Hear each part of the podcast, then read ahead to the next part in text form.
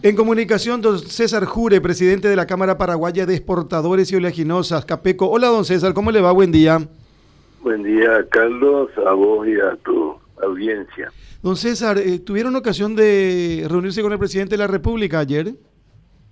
Sí, ayer eh, tuvimos una reunión para evaluar un poco las perspectivas que tenemos para el año 2000, o sea, para el 2020. 22 de la,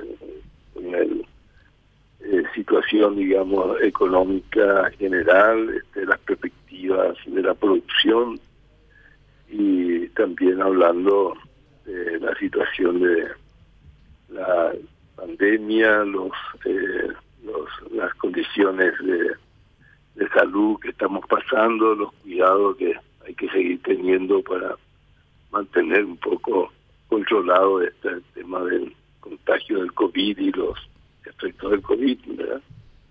Y también tocamos el tema dentro de ese ámbito toda la situación fiscal, eh, la parte de presupuesto, que está en este momento en tratativa también en el Congreso.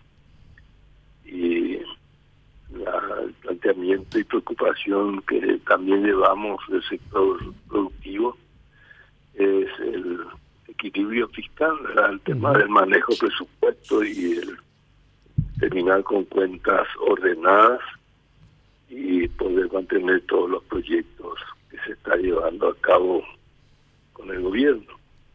El programa de vacunación, el programa sanitario en general, ¿verdad? Y las reservas y contingencias que puedan darse y la posibilidad de atender esas obligaciones que vayan surgiendo. Y en ese contexto sí, estuvimos tocando, haciendo un balance general y analizando todos estos planteamientos también de mejora o aumento presupuestario que están planteando algunos sectores. Y realmente una situación no fácil.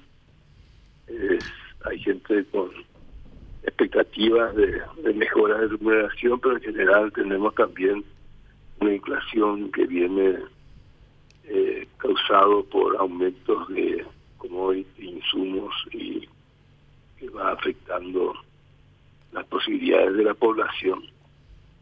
Pero eh, pedimos y entendemos de que lo, lo importante para el país en este momento es también mantener el equilibrio fiscal en lo posible, que ese es un patrimonio colectivo estamos teniendo en Paraguay y, su estabilidad y su crecimiento. ¿verdad? pero que tenemos que ser cautos y prudentes en el manejo del presupuesto y cuidar de no crear un déficit fiscal que no nos permita mañana reaccionar eh, a cualquier emergencia que podamos tener en esta situación. De este año se incorporaron eh, rubros muy importantes en el área de salud, el tema de infraestructura, de más de 15.000 funcionarios nuevo, digamos, en el sector salud, que tiene que mantenerse y se mantendrá su estabilidad durante este ejercicio y 2022, lo cual traerá seguramente una mejor respuesta y atención a todo lo que hace a salud. Y eso implica aumentos muy importantes de presupuesto y si sobre eso cargamos también ajustes de remuneraciones, probablemente eh, no podamos salir con un año ordenado, ¿verdad?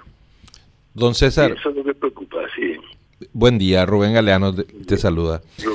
Don César, hablando un poco de, del presupuesto para el año que viene y de las expectativas de ese equilibrio fiscal del cual usted justamente nos está contando, hicieron notar al señor presidente de la República la necesidad de mejorar la calidad del gasto público. Por ejemplo, eh, el Estado paga muchísimo en seguros médicos privados, ¿verdad? Paga sumas multimillonarias, cuando por el otro lado, como usted muy bien lo indicó, también requiere eh, invertir en el gasto de la salud pública en general, esa calidad del gasto del presupuesto público. ¿Le hicieron notar al presidente, don César, la necesidad de mejorarla? Y efectivamente conjunto de medidas. Eh, ahora eh, hay una demanda bien mayor, digamos, de costos fijos de remuneraciones en todo el sistema.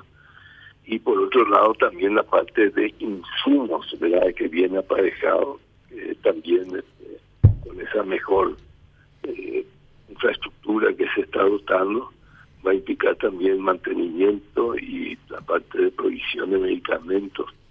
O sea, y ahí, ahí sí, el esfuerzo que se tiene que hacer mejorar la calidad del gasto. Hay todo un sistema de compras públicas que podría, digamos, también lograrse ahorros por la el mejor control que se pueda dar en, ese, en ese rubro.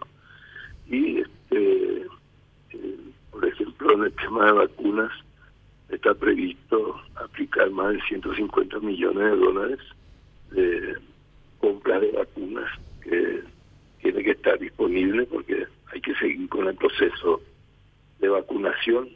Estamos teniendo bastante buen control hasta hoy, con baja, eh, o sea, controlada de, por la enfermedad del COVID. Y creo que hay que seguir con las buenas prácticas también del protocolo de cuidado personal y la parte de reuniones y protección, careta, o sea, mascarillas. En fin, todo lo que tengamos que hacer para ayudar también a disminuir, digamos, los efectos.